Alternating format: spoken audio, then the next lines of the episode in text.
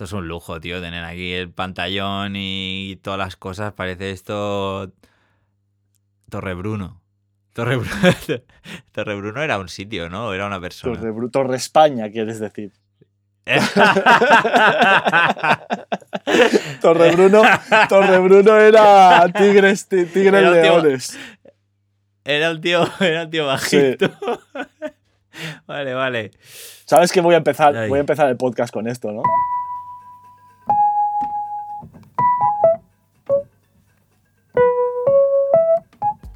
Qué pasa, tío? ¿Cómo, cómo es que ya no, no tenemos vídeo, no? Ya salimos por aquí. Como si se nos hubiese roto la cámara o algo, ¿o qué?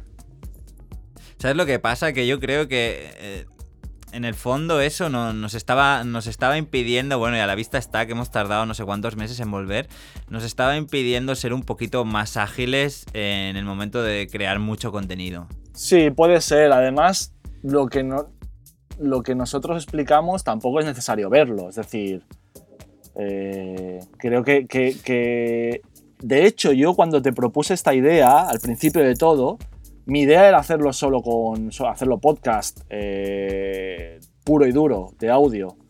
Lo que pasa es que Bueno, era, podía molar hacerlo en vídeo. Sí, y era una época en la que en pleno confinamiento tenía mucho más sentido el hecho de acompañar el contenido de algo que, que te mantuviera totalmente ocupado, porque bueno, era un momento en el cual la gente estábamos mucho más eh, en el sofá o en, casa, evidentemente, parados, y podíamos permitirnos el lujo, y hago comillas con los dedos, de, de consumir contenido con los cinco sentidos. Pero sí que es verdad y es muy interesante. Son reflexiones eh, con las que he estado conviviendo durante estos últimos meses en los que igual he estado un poquito mm, más centrado en, en mi- en mis otros quehaceres, sobre todo los que tienen que ver con mi empresa de comunicación. Y, y un montón de reflexiones en torno a cómo mo- se modifica el tipo de contenido dependiendo del contenedor, ¿no? Y, Sí. y el- el contenedor en ese momento era el momento histórico que estábamos eh, pasando todos. Estábamos, bueno, eh, solo había que verlo en el boom de los streamings, ¿no? Sí. Desde cuándo a dónde un DJ se había puesto en su cocina a, a pinchar y, y a emitirlo por las redes sociales y si algo nos llevamos de, de la pandemia y de la encerrona entre marzo y mayo del 2020 eh, fue que descubrimos las cocinas de absolutamente eh, todo el elenco de, de primeras espadas de, de la industria de la música Además, a- además es cierto que, o sea, en ese, en ese, en ese sentido en concreto, eh, menos, tiene menos sentido todavía, porque al final lo que, lo que un DJ expresa es, es posiblemente el 90% es una, una, una, una cuestión sonora, ¿sabes? Entonces, ver a alguien a través de una pantalla cómo pone música en su casa, visto ahora con perspectiva, posiblemente no tenga mucho sentido, ¿sabes? No, no, No, no, aporta, no, aporta nada, nada especial a, a- a la experiencia. No lo, no lo tiene, pero es lo que estaba hablando de que el, contenedor afecta al, tipo de contenido y en ese momento yo creo que un poco rellenamos el hueco de el poco sentido que tiene, como dices, que una actividad como la de un DJ eh, se, se, meta dentro de un recipiente tan concreto como es el de un vídeo en directo. Eh, lo rellenamos un poco con la novedad, el factor de novedad, de curiosidad, de ay, qué gracia, mira, Michael Bibi se agacha o no se agacha en su Sí, cocina, sí. eh, qué estará haciendo, se estará atando los cordones. Eh, y un poco ese factor fue el que, el que nos hizo compensar que en realidad es un sinsentido. ¿no? Sí. Es, es, es- es un poco lo que a, a lo que venía con esto de, de que ya no hacemos este tipo de contenido en vídeo. ¿no? En, en un momento normal, el tipo de conversaciones que tenemos tú y yo y de las cosas que hablamos eh, son un tipo de material que si te lo paras a pensar a quien le pueda interesar que, que se, lo haga mirar, ¿no? Pero que la gente habrá que, que le pueda interesar. eh, simplemente necesita estar escuchándolo. Puede estar entrenando en el gimnasio. Yo, por ejemplo, eh, la, la reflexión de volver, oye, vamos a, a- a darle a esto de- del podcast de audio, eh, la hice en el gimnasio. Soy bastante consumidor de podcast mientras estoy entrenando, cuando se podía entrenar, porque ahora mismo estamos en este momento raro. Eh, y evidentemente contenidos como, como, los que hacíamos a nivel de vídeo a mí no me resultaban cómodos. Y, y, un poco esta es la reflexión que quería hacer de que si nos damos cuenta cualquier tipo de material que queramos hacer, ya sea un podcast, ya sea una canción, eh, ya sea eh, cualquier tipo de contenido que queramos compartir en internet viene muy muy afectado por el contenedor y el contenedor puede ser tanto el momento histórico como el formato.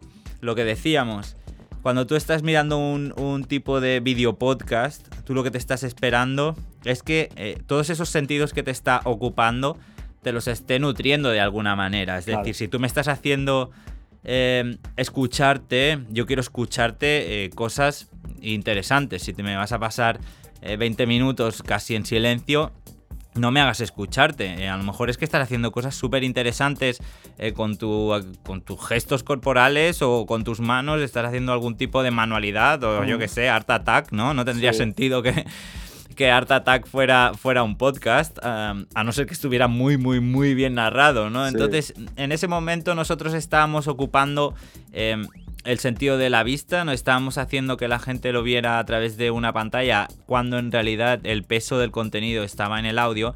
Y en un entorno, como decimos, como el de la pandemia en pleno encerrona, en el cual estamos un poquito más eh, ociosos para poder ocupar nuestros sentidos en casi cualquier cosa, eh, pues sí que tenía un poquito más de, significado que, estuviéramos allí delante de la cámara. En un momento, contexto como en el gimnasio más habitual, y en el momento en el que me pones un contenido en YouTube, por ejemplo, o en Instagram, me estás bloqueando absolutamente el uso de la aplicación. En el momento en que se me bloquea el móvil, se acabó el audio. Entonces, eh, ese tipo de, reflexión de cómo afecta el contenedor eh, al propio contenido creo que es extendible a cualquier cosa. También a la música. A la música desde el primer momento en el cual, eh, por ejemplo, el otro día leía un artículo súper interesante, ¿no? Que tiene que ver con cómo se ha ido acortando la duración de las canciones a lo largo del tiempo.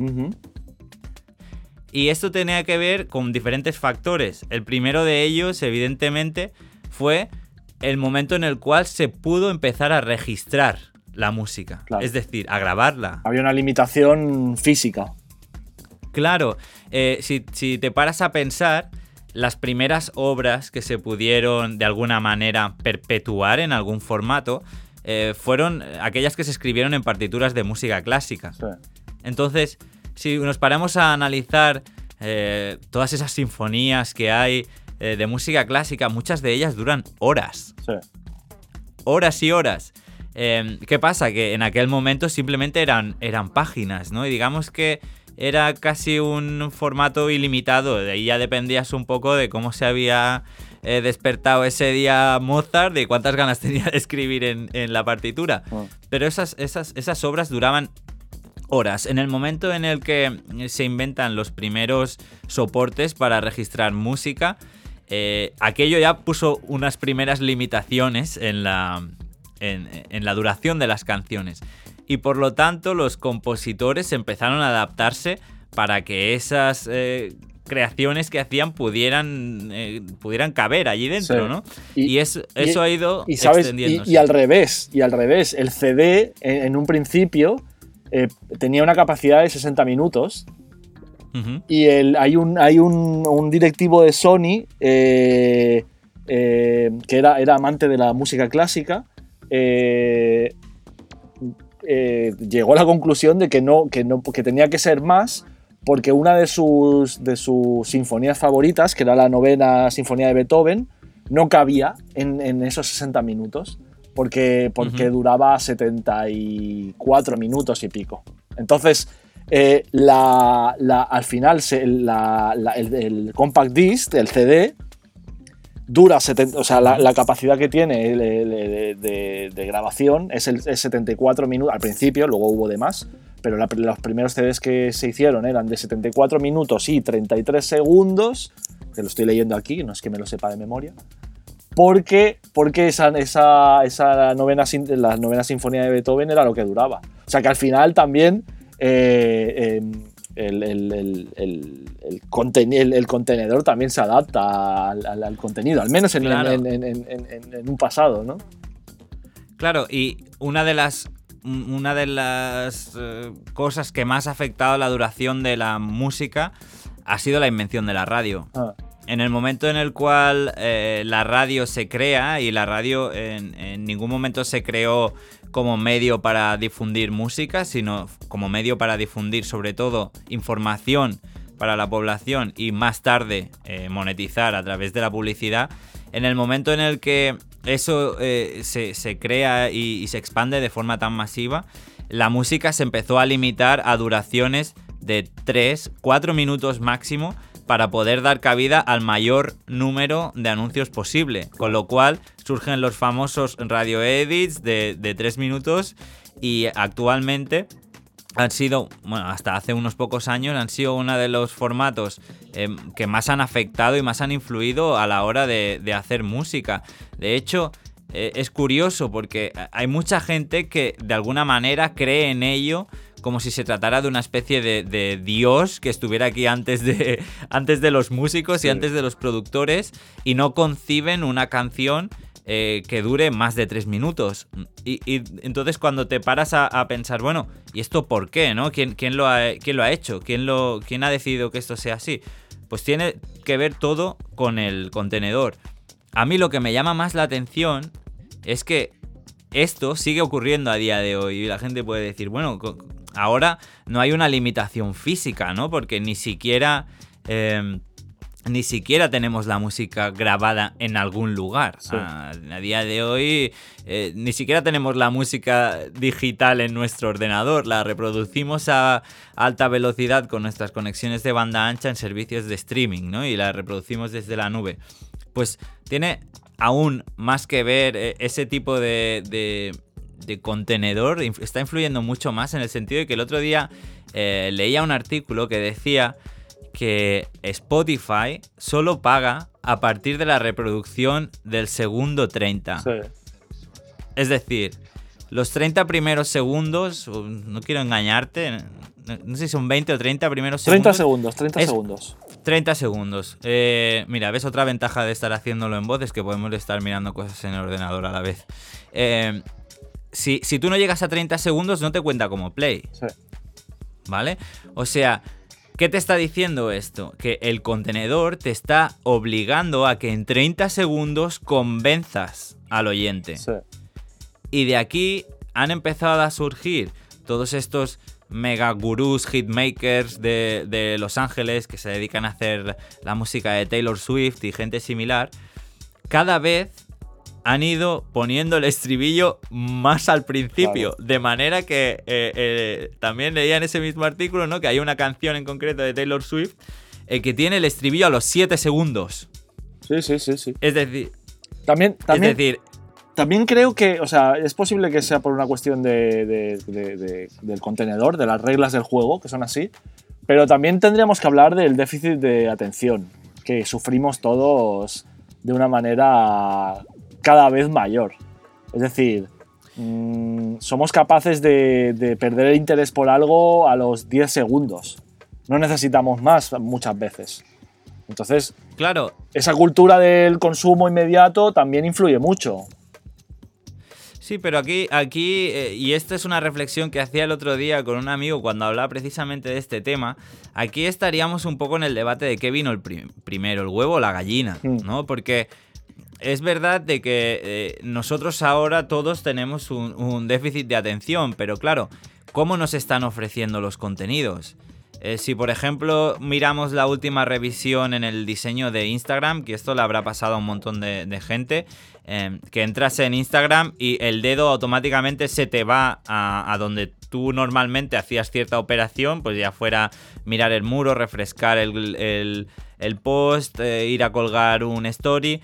Han cambiado todo de sitio de manera que ahora eh, te ves navegando en una especie de máquina tragaperras de contenido eh, que no te para de volcar, pues dependiendo de tus intereses, un montón de inputs, ¿no? Y tú estás consumiendo de alguna manera eh, un multiformato ahí eh, de una forma muy rápida, es lo que decimos. Tú estás viendo stories casi como un zombie eh, la música que te están incluyendo, en el momento en el que tú estás haciendo una story con una canción de Bonobo o de Aparat, eh, es posible que en el momento que tú estás pasando el dedo, que vas a tardar, creo que la media está en 1,5 segundos en cambiar de contenido, Sí. Eh, poca cosa vas a, a escuchar. En cambio, si ahí te está saliendo una canción de Don Patricio, eh, se te está metiendo en el cerebro, Sí, ¿sabes? sí, sí, Los productores lo saben esto, eh, los creadores lo saben y adaptan su contenido a ello. Pero esto no es una cosa que se queda en... en- en- y, y y perdona, y acabo la reflexión, adaptan su contenido a ello y eso nos genera, en mi opinión, el déficit de atención. Eh, es decir, si ahora eh, viniera, por ejemplo, una artista súper influyente, pues no lo sé, eh, Justin Bieber o Beyoncé, y te hiciera canciones con intros de dos minutos, pues seguramente esto tendría algún tipo de, de efecto en la cultura. Eh, Igual esto eh, influiría de alguna manera Bueno, no, en no. cambiar un poquito las cosas. No creo, no creo, no creo. No creo que, o sea, el que, el que hiciera eso se, se, eh, se va a fracasar. Se seguro. molaría. Sí, Sí, puede ser, puede, puede ser, pero sí que yo soy de los que creen eh, que si, si, si no, no puedes ir a, contracorriente, ¿no? Porque si no vas a ser una especie de, de, de kamikaze cultural. Sí. Eh, pe- pero sí que creo que al menos es importante ser consciente de cómo afecta, ¿no? Porque haciendo esta reflexión, eh, también pensaba que nosotros, los productores de música electrónica, nos hemos visto afectados eh, en la forma en la que creamos por el contenido también. Y un ejemplo claro, famoso, son los previews de Beatport. Mm.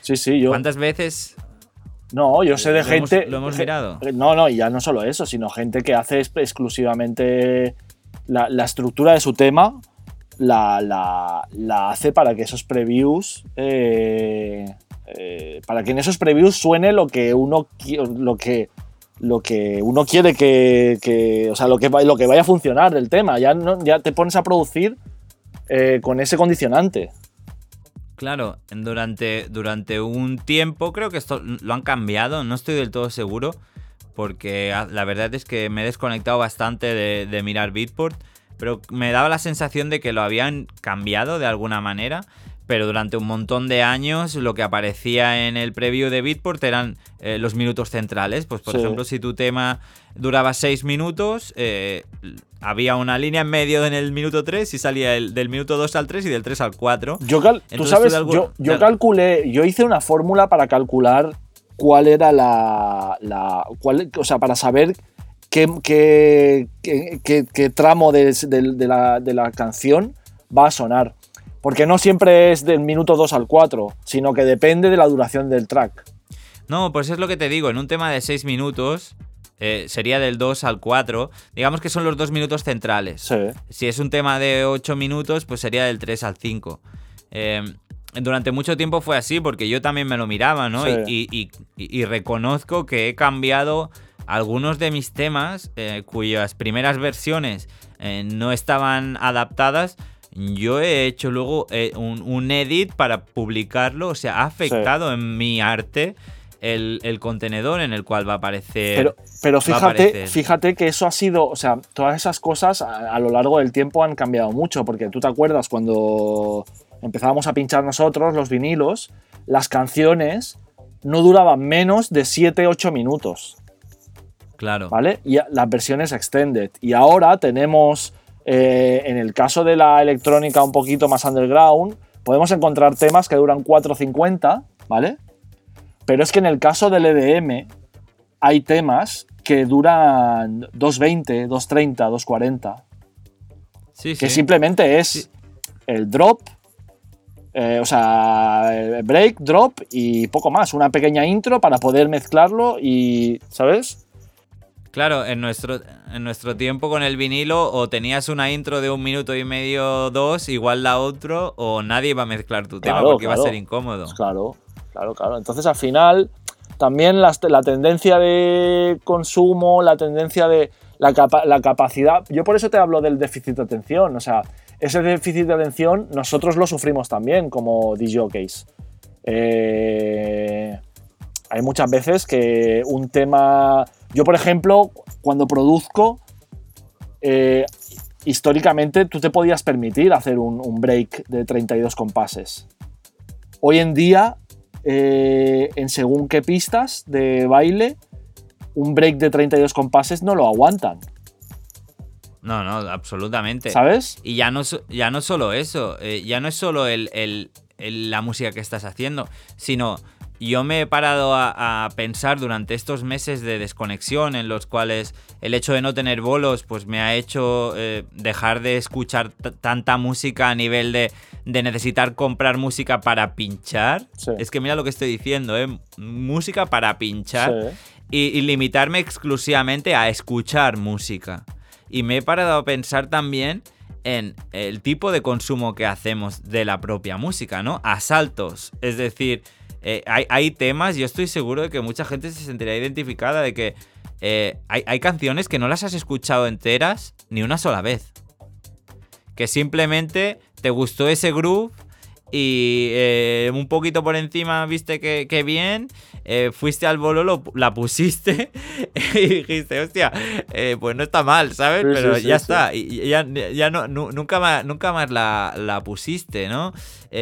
Y toda esta especie de, de espiral de, de, de ultraconsumo eh, también afecta al tipo de música que haces. Porque el otro día tuve una conversación muy interesante con, con Koyu, en la cual hablábamos, y esto es un tema que igual podríamos tocar en, en otro, en otro episodio, en el cual hablábamos de las diferentes maneras de, de enfocar esta profesión, ¿no? Desde una parte eh, un poco más pasional, eh, en la cual yo me siento identificado, ¿no? En la cual ca- cada producción es un parto, eh, cada, cada disco es un hijo al que tienes que cuidar, Sí. o desde una parte mucho más analítica, mucho más de, de negocio, en la cual eh, te, te pones un poco en mono de trabajo, analizas que, que tenemos estos hábitos de consumo tan rápidos y, y te, te- te pones a, a crear más en plan... Lo hago también comillas con los dedos, fast food, ¿vale? Sí. Eh, que no está mal, que, que es, un, es un tipo de, de enfoque que, que- que da resultados, pero que a la vez piensas, bueno, eh, eh, ¿hasta qué punto aquí se está creando arte o se está creando producto? ¿Es eso bueno? ¿Es malo?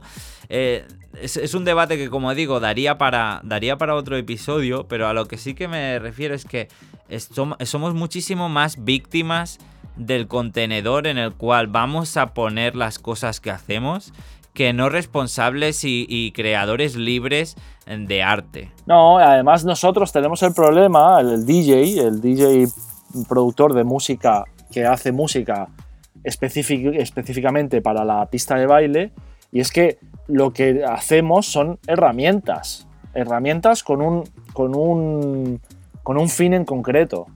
Eh, sí que, sí que mm, puedes eh, intentar hacer, o sí que hay mucha gente que hace música eh, como una expresión artística, puramente artística, ¿vale? A pesar de ser música de baile, eh, a pesar, lo digo, digo a pesar mm, como si fuese algo malo, ¿no? Lo de hacer música de baile, pero, pero sí que es cierto que la música que suena en los clubes eh, sí que tiene una intención en concreto, que es hacer, eh, hacer bailar, que suene bien en, un, en, un, en un sound system muy específico, ¿sabes? En el que hay unas frecuencias que se ven que están eh, potenciadas, ¿sabes? Es decir, nosotros eh, entendemos la creación musical eh, para, ese, para ese cometido de una manera muy concreta. Y entonces sí que Claro. estamos totalmente, nosotros creamos, incluso cuando escogemos lo que estás dici- diciendo tú, nosotros escogemos música para pinchar o compramos música para pinchar, eh, eh, influidos eh, eh, al 100% por, el, por, el, por, dónde va a estar reproducida. Es decir, no, no, no muchas veces las...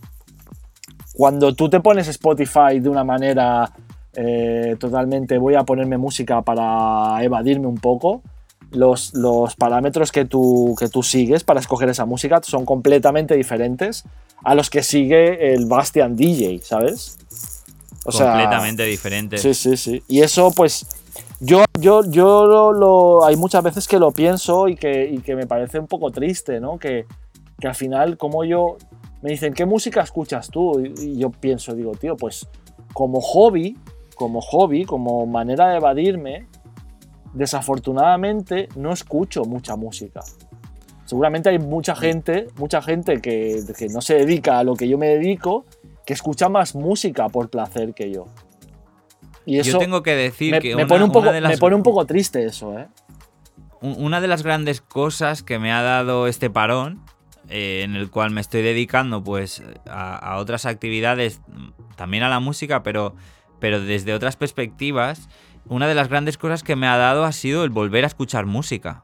Y me he dado cuenta de la poca música que escuchaba eh, trabajando eh, con- continuamente poniendo música, ¿sabes? Eh, y en, realidad también va un poco afectado en, lo que hablábamos del, contenedor. Influye todo, ya no solo dónde la escuchamos, dónde, en el club, los formatos de streaming, Beatport, también las propias herramientas que utilizamos, como dices, antes eh, utilizábamos unos, unos platos eh, poniendo discos de vinilo, ahora tenemos unas herramientas que nos permiten lupear aquí y allá y darnos cuenta de que, como, como dices, eh, la música de un DJ cada vez está más cerca de una herramienta, más lejos de una canción y ahí es donde se abren nuevas vías de expresión que también se podrían analizar en, en otro momento, ¿no? Que es a- pinchar en sí mismo, eh, nuevos formatos de pinchar, nuevas maneras. Pero sí que está bien hacer un poco la reflexión de que en general el, el- el lugar en el cual vamos a consumir un contenido va a influir en la forma en la que vamos a crear ese contenido eh, y también en la forma en la cual este contenido va a ejercer influencia en otros que a la postre van a acabar creando también contenido similar y es una rueda que se Sí. retroalimenta y en ese sentido eh, internet que ha sido el otro día lo leía ha sido el primer medio eh, de comunicación que no ha sido inventado propiamente con un fin, sino que ha sido simplemente como una especie de, de herramienta de interconexión y que eh, nadie supo ver hasta dónde podía llegar, está influenciando de formas inimaginables hasta el punto en el que nos está cambiando como, como personas y como consumidores de contenidos. Como consumidores y como, y creadores también. Claro, y la muestra, pues lo que decíamos al principio, ¿no? Eh, nosotros mismos eh, decidimos un día emprender un camino de, de compartir con la gente nuestras reflexiones. En su momento lo empezamos en un formato y ahora mismo, pues llevamos 28 minutos haciendo otro. Sí. Y, y- y- y no sabemos si eh, dentro de seis meses eh, eh, será otro completamente diferente. O- o- te, voy a, te, te voy a recomendar, no sé si estás muy bien, viendo muchas series y tal últimamente, pero he estado viendo Mm. estos días, he estado viendo una que se llama Years and Years, ¿vale? Se puede encontrar en HBO y en Movistar, creo que está. Eh, Ajá. que habla de un futuro distópico, ¿vale? Eh, empieza en el año 2019, sin pandemias y sin movidas, porque la, la serie fue grabada antes de, de todo lo que ha pasado. Y entonces habla de los siguientes, creo, 10, 15 años en la, entre Londres y Manchester, ¿vale? Entonces es una familia, pues van ahí son cuatro hermanos y van pasando cosas. Y es muy interesante ver eh, hacia dónde lleva la... Habla de, tanto de, avances tecnológicos como avances sociales, como eh, la situación política, ¿vale? Que, bueno. Y me parece muy interesante porque, porque bueno, a mí el tema, todo el tema de las distopías y todo eso, me, creo que son bastante... Me, me- interesan, me interesa ver cómo hay, cómo hay alguien que piensa cómo puede ser el futuro, ¿no? Y, en todo lo tecnológico, eh, avanza de una manera todo, de una manera eh, que crees que no puede ser que no puede ser posible, ¿vale? Que hay cosas que dices, va, tío, eso no puede ser. Pero al final, nosotros tampoco, seguramente no pensábamos que muchas de las cosas que tenemos ahora en lo tecnológico eh, pudieran llegar a. po- podrían haber llegado a ocurrir. ¿Vale? Entonces, todo lo que está pasando eh, ahora con el, tema de las redes sociales, todo la serie, todos los cambios que hay, todo, cómo nos ha transformado Internet o la tecnología en sí, eh, es posible que nunca nos hubiéramos parado a pensar que podría haber sido así. Nunca podríamos, no, no, no nos podríamos haber imaginado en un momento Absolutamente. Que, la música, que las canciones iban a durar dos minutos y que en el segundo 15 ya estaría todo dicho, ¿sabes? Absolutamente. Entonces tampoco no podemos saber qué va a pasar en el futuro. No podemos saber si el formato que estamos haciendo ahora de From Disco to Disco va a ser el que va a perdurar en los próximos seis ya no Ya no te estoy hablando de los próximos años, te estoy hablando de los próximos seis meses.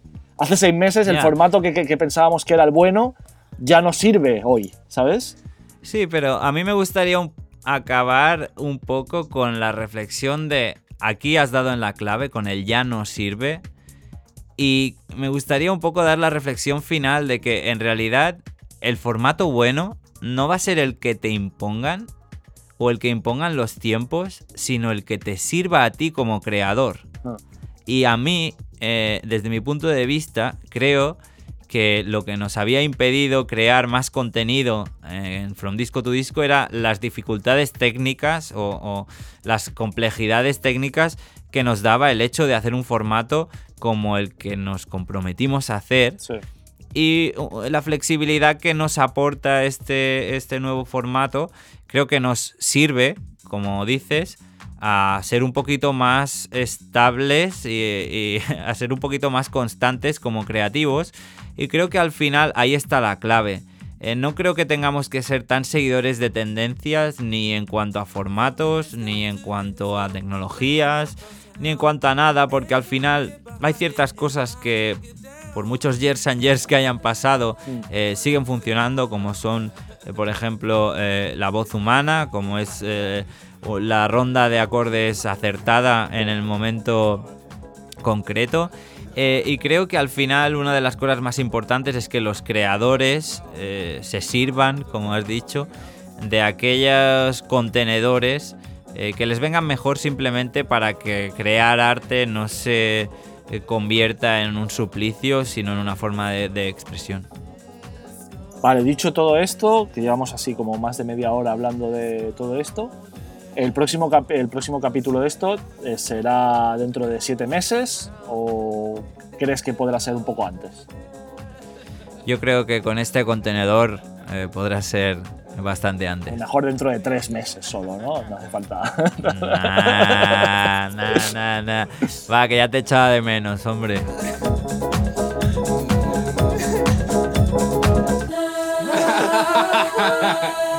okay. Okay.